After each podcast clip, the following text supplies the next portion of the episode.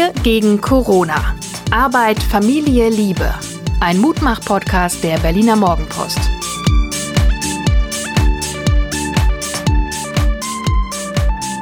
Hallo, herzlich willkommen zu einer neuen Ausgabe des Mutmach-Podcast.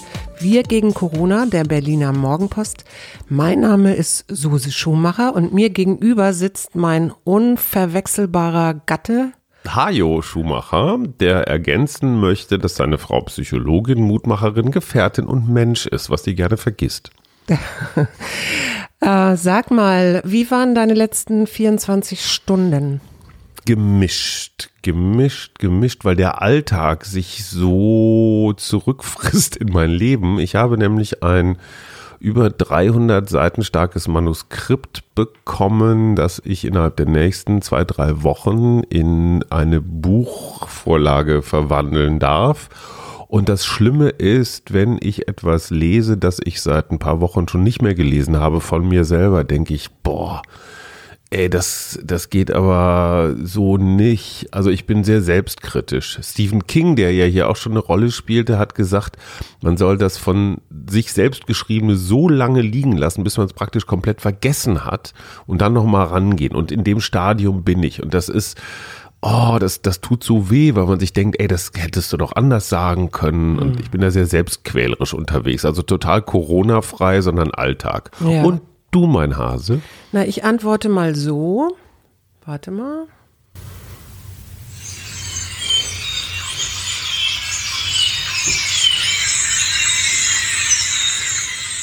Darf ich das live kommentieren? Ja, bitte.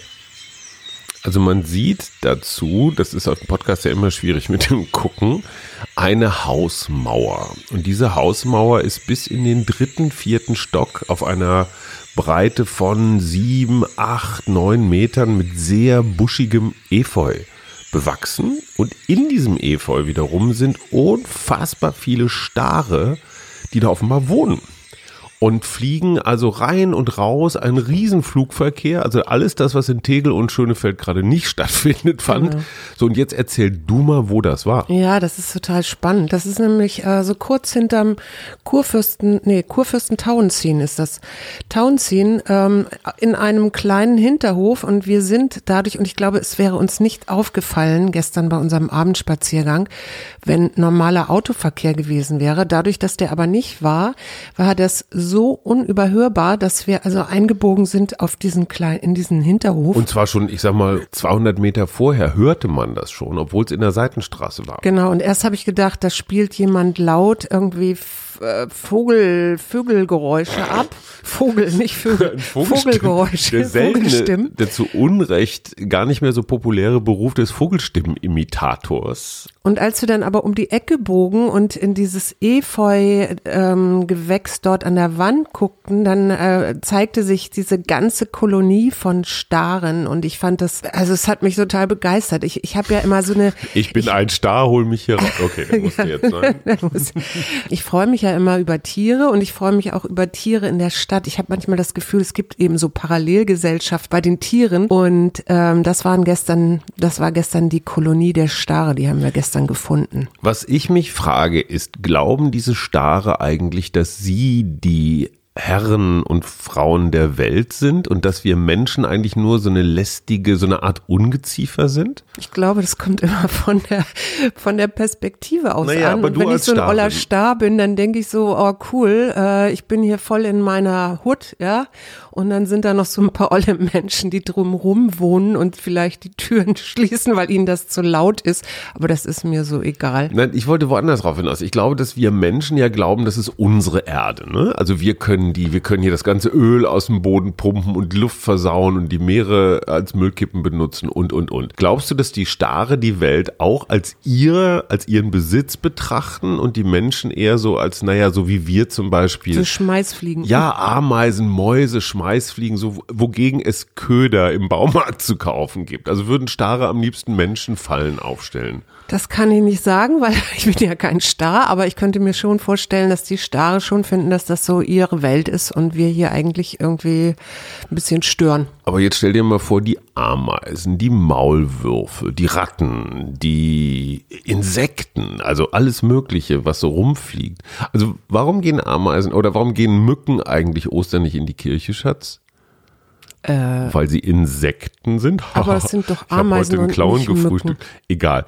Ähm, ich, ich bin heute wahnsinnig unterhaltsam unterwegs. Merkst du das eigentlich gar nicht? Nö. Also, glaubst du, dass alle diese verschiedenen Tiere in Wirklichkeit, also annehmen, dass es ihre Welt ist und die jeweils anderen Lebewesen Wesen irgendwie stören? Ich habe dir das schon beantwortet. Ich bin kein Star, aber, Na, aber nur ich mal weiß so nicht, ob sie mich angenommen. stören, aber als Star würde ich sagen, es Aber ist meine als, Welt, ja. Glaubst du auch als Ameise, weil das sind ja auch irre viele Ameisen auf dieser Welt. Glaubst du, dass die Ameisen glauben, dass das Weißt ihre du was, Welt wir ist? drehen das mal um. Ich frage dich jetzt mal. Glaubst du, dass die Ameisen glauben, dass das ihre Welt ist? Wie originell. Ja, weil du die Frage Das permanent Problem- wiederholst. Naja, weil ich die Vorstellung lustig finde. Ich weiß nicht, ob die Ameisen ein Weltbewusstsein haben im Sinne von, die, dass die wissen, dass das hier so ein Planet ist. Aber ich könnte mir schon vorstellen, dass die bestimmte Reviere als ihre betrachten. Deswegen beißen sie einen ja auch. Ja. Äh, und die halten Menschen tatsächlich für Eindringlinge oder für Riesen. Schädlinge. Für Riesen, ja genau, für, für so Goliaths. Aber die Bäume zum Beispiel wahrscheinlich auch. Die denken auch, nee, boah, die diese Bäume Menschen, sind ja Freunde, weil die Bäume ja, also die bevölkern ja auch Bäu- Bäume und setzen da ihre Blattläuse aus und so. Ja, aber und wir melken sägen diese den, Blattläuse. Aber Also wir, wir sägen diesen Bäumen, was weiß ich, den Stamm ab oder die Äste ab. Insofern betrachten Bäume Menschen als Gegner. ach so, du meinst so rum. Ich Ja, dachte, klar. die Ameisen. Ach so. die Ameisen und die Bäume. Ganz du meinst, die sind Freunde? die sind auf jeden Fall Freunde, ja. Irgendwie sind wir ein bisschen vom Thema abgekommen, oder? Deswegen gehe ich jetzt wieder voll auf Corona. Ähm, Endlich. Ich fand ja so interessant, dass ich also ich habe gelesen, dass die Einbrüche in Niedersachsen zu 50 Prozent zurückgegangen sind. Ich glaube, es gibt sowas, so ähnliche Zahlen auch für Berlin. Aber, das hast du mir gestern erzählt, dafür haben die Brände zugenommen. Ähm, das fand ich doch ganz interessant. Ja, ich habe gestern ein. Interview geführt mit Jörg Franzen, das ist der Vorstand der GESO-Bau. Das ist hier so eine öffentliche Baugesellschaft, also eine von den Guten, die keine Tiernamen kriegen. Die, die haben unter anderem auch das Märkische Viertel, so eine riesen Trabantenwohnsiedlung mit 15.000 Wohnungen unter ihrer Fuchtel. Und ähm, ich habe mit dem darüber geredet, wie macht ihr das eigentlich als Wohnungsbaugesellschaft mit euren Mietern, auch mit den Älteren? Und er sagte, ja, wir haben Einkaufsservice, wir haben Sozialservice, wir rufen die an. Unsere Hausmeister sind rund um die Uhr im Einsatz. Also die betrachten Wohnen tatsächlich als so ein, naja, die haben so einen sozialen Auftrag. Und er sagte, das Interessante ist, in Corona-Zeiten sind die Leute mehr zu Hause und deswegen steigt statistisch, einfach statistisch, die Zahl der Brände, weil mehr Leute mehr Kerzen anhaben als sonst, wenn sie unterwegs sind. Also weniger Einbrüche, aber mehr Brände, was uns zu der philosophischen Betrachtung führt, dass irgendwas immer ist. Also diese Vorstellung von Bullabü, wo es keine Brände, keine Einbrüche, keine Krankheiten, kein gar nichts gibt, totaler Quatsch. Irgendwas ist immer.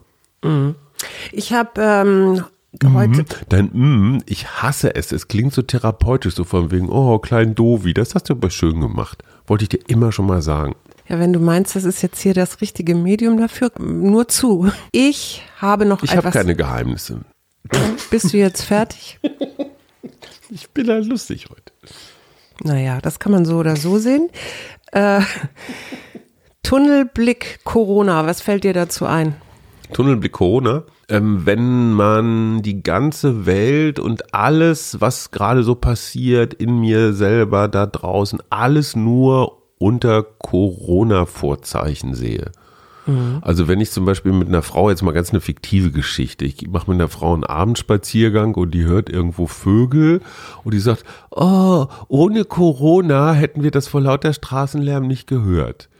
Ja, Also du willst heute provozieren, oder? Das ist sehr, ich finde es überhaupt nicht lustig.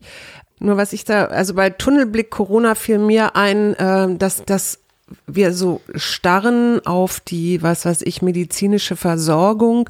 Wie kriegen wir das hin äh, mit denen, die sich infiziert haben und die ins Krankenhaus müssen? Und wir vergessen so ein bisschen, dass es ja auch noch andere Menschen gibt, die vielleicht auch Krankenhaus brauchen und äh, jetzt ein bisschen zu kurz kommen. Das fällt mir bei Tunnelblick Corona ein. Und wenn ich in die Zeitungen gucke, dann erst recht, weil ich habe das Gefühl, es gibt nur Corona-Meldungen und kaum noch irgendwas anderes.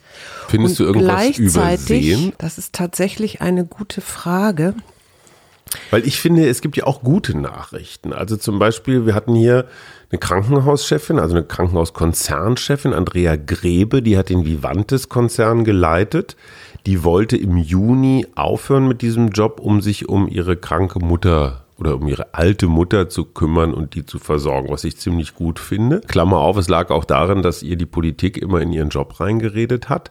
Und die verlängert jetzt einfach aufgrund von Corona, weil sie sagt, das ist total doof jetzt mitten in der Krise, wenn ein Krankenhauskonzern jetzt einen Führungswechsel kriegt. Nicht, weil ich so toll bin, sondern einfach, weil Veränderung jetzt gerade nicht so gut ist. Das schieben wir vier Monate. Oder ich hatten, wir hatten ihn schon, Albrecht Brömme, den Bruce Willis von Berlin, der jetzt dieses Notkrankenhaus in der Messe praktisch mit aufbaut, so als Einsatzleiter. Äh, der ist auch schon Pensionär und macht das trotzdem.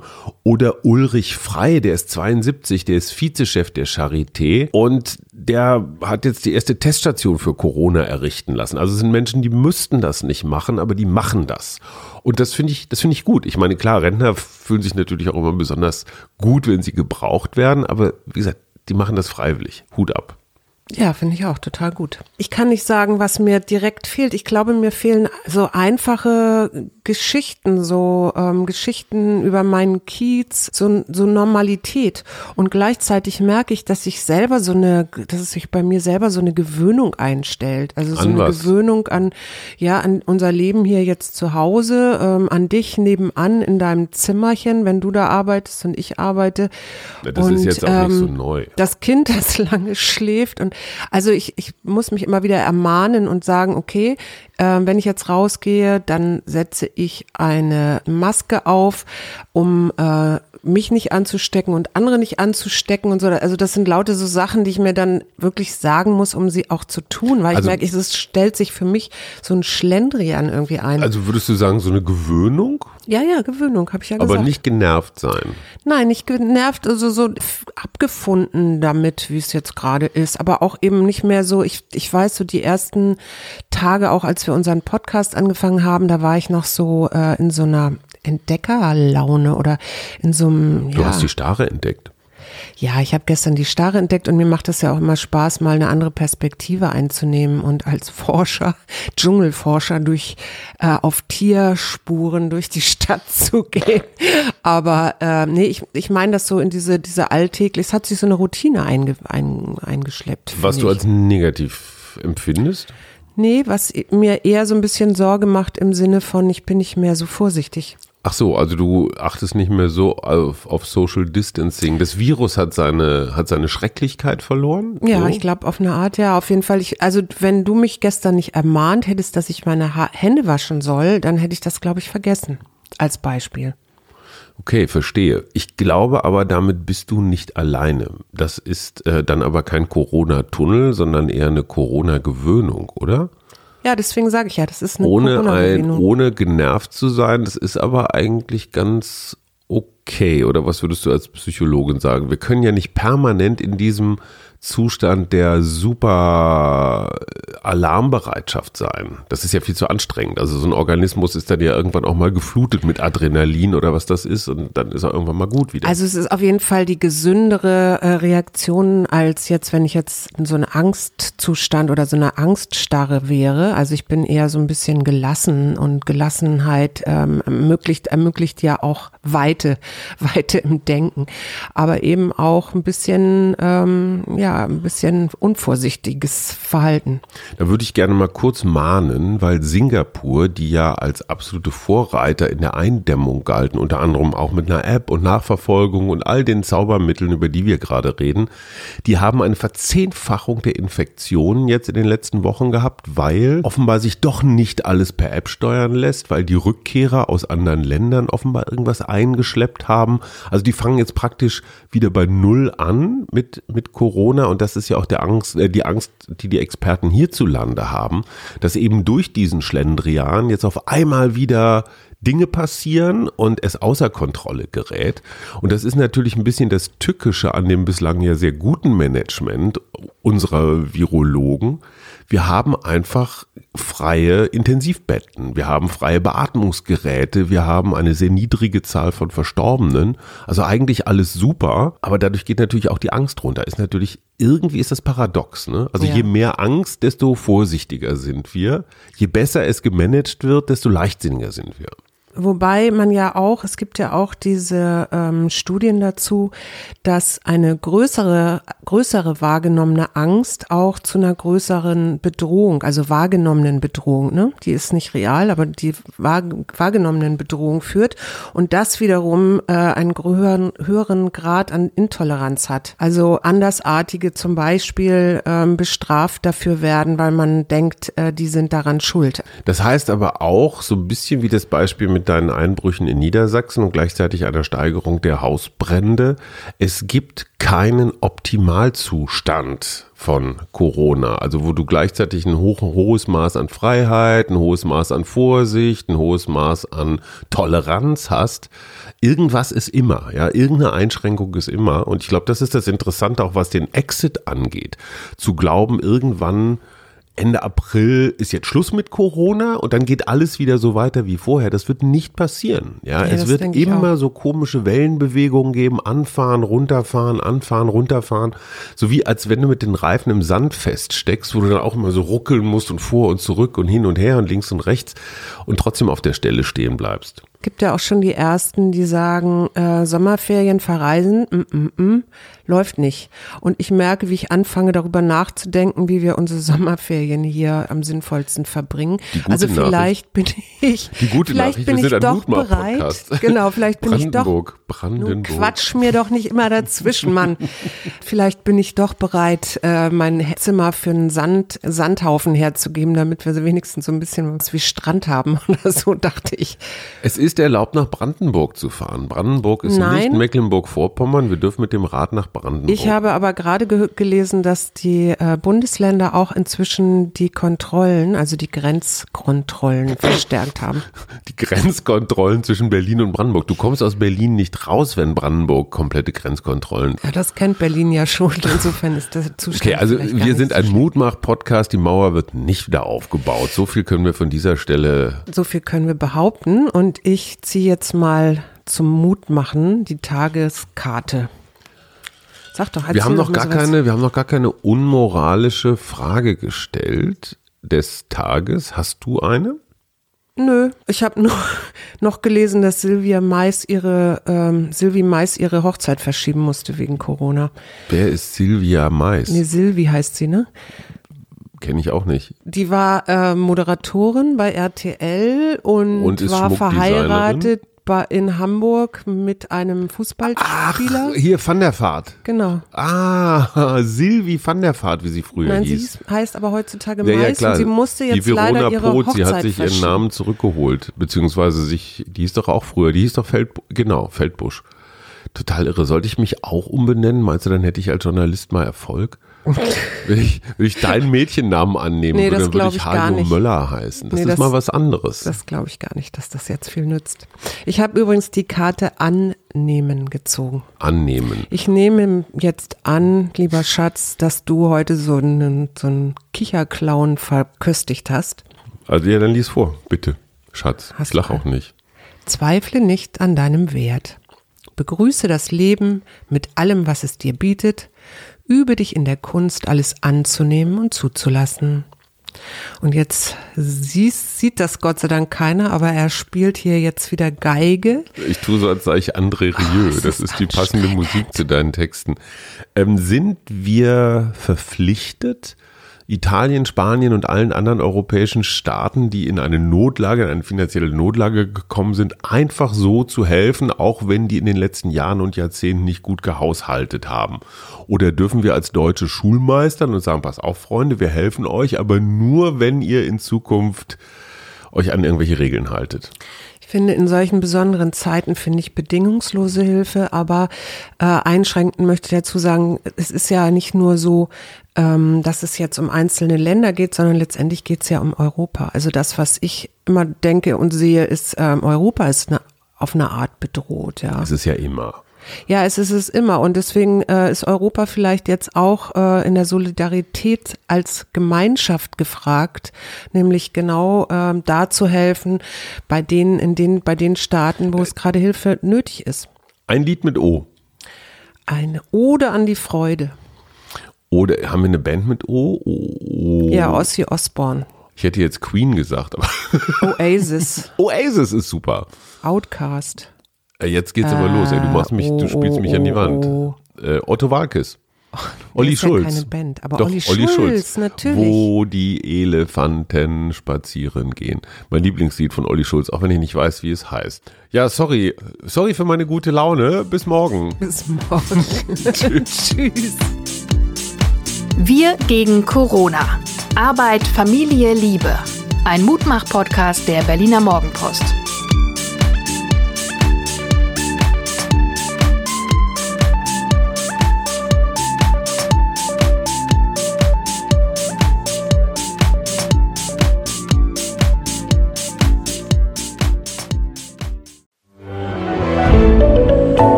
Podcast von Funke.